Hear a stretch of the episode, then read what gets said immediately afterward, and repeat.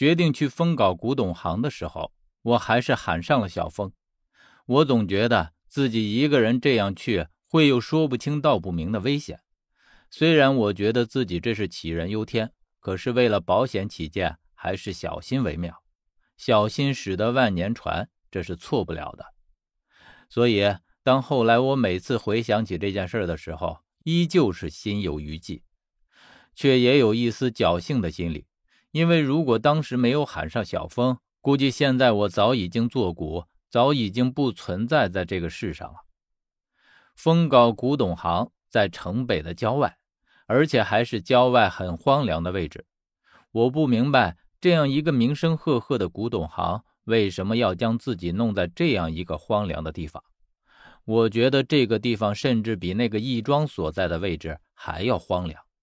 总之，就是一个人烟稀少。前不着村后不着店的地方，我们打车还离着那里很远，司机就不愿再往深处进去了。而且当我说要到达目的地的时候，司机更是用一种警惕而惶恐的眼神看着我们，就好像我们要杀人劫车一样。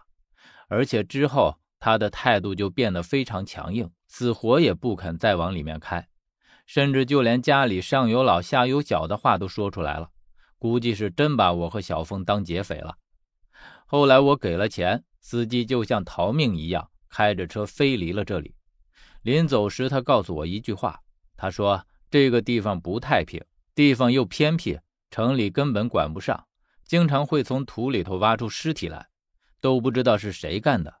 而且这些案子根本就查不出来，一直悬着，久而久之，都没人愿意来这儿了。”但是司机最后的说辞更是离奇，他很神秘的和我们说：“哎，我跟你们说，信不信随便你们。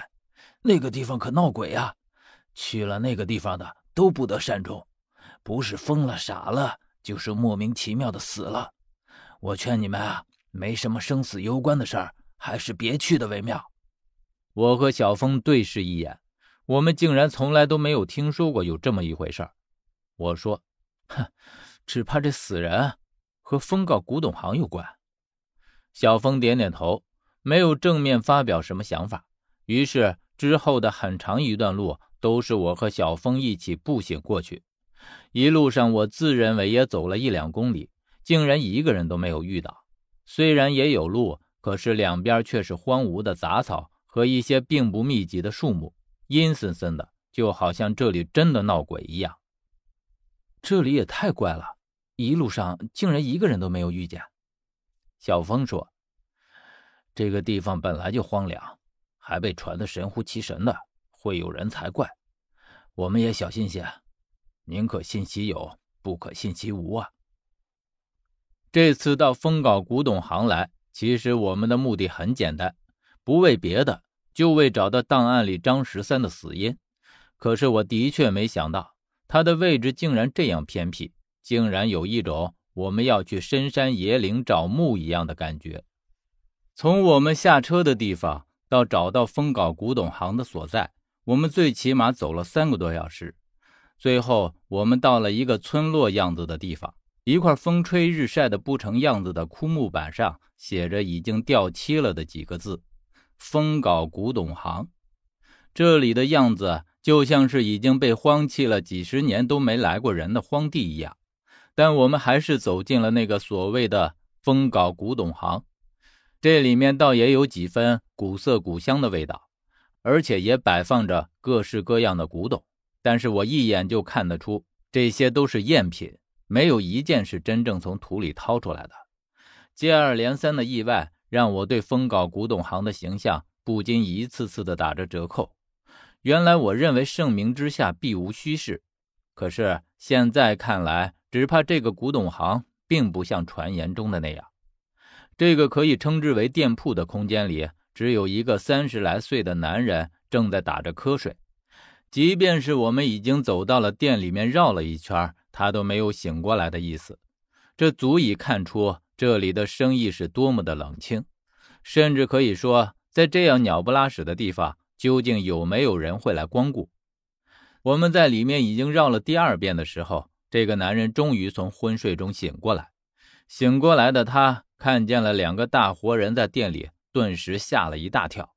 可是马上他就换上了一副笑容，然后屁颠屁颠的跑过来问道：“嘿嘿，两位小哥，这是要买点什么呀？”这里是风镐古董行。哎，是的，你们是城里人吧？一般城里人很少来这里的。我和小峰没有回答，算是默认了他的猜测。然后我又问：“这店里只有你一个人吗？”“一个人就能照应了。你也瞧见了，平时也没多少人。”我狐疑的看着小峰，觉得我们是不是找错了地方？按理来说，风搞古董行应该是和一般的大店铺差不多的地方才对。可是这里才有一个人，而且无论是从气势还是从规模上，似乎都差了好几个档次。难道是我们找错了？可是我虽然这样想，却也坚信自己应该不会找错，因为这男人和这个不大不小的店铺，处处透露着一股诡异的味道。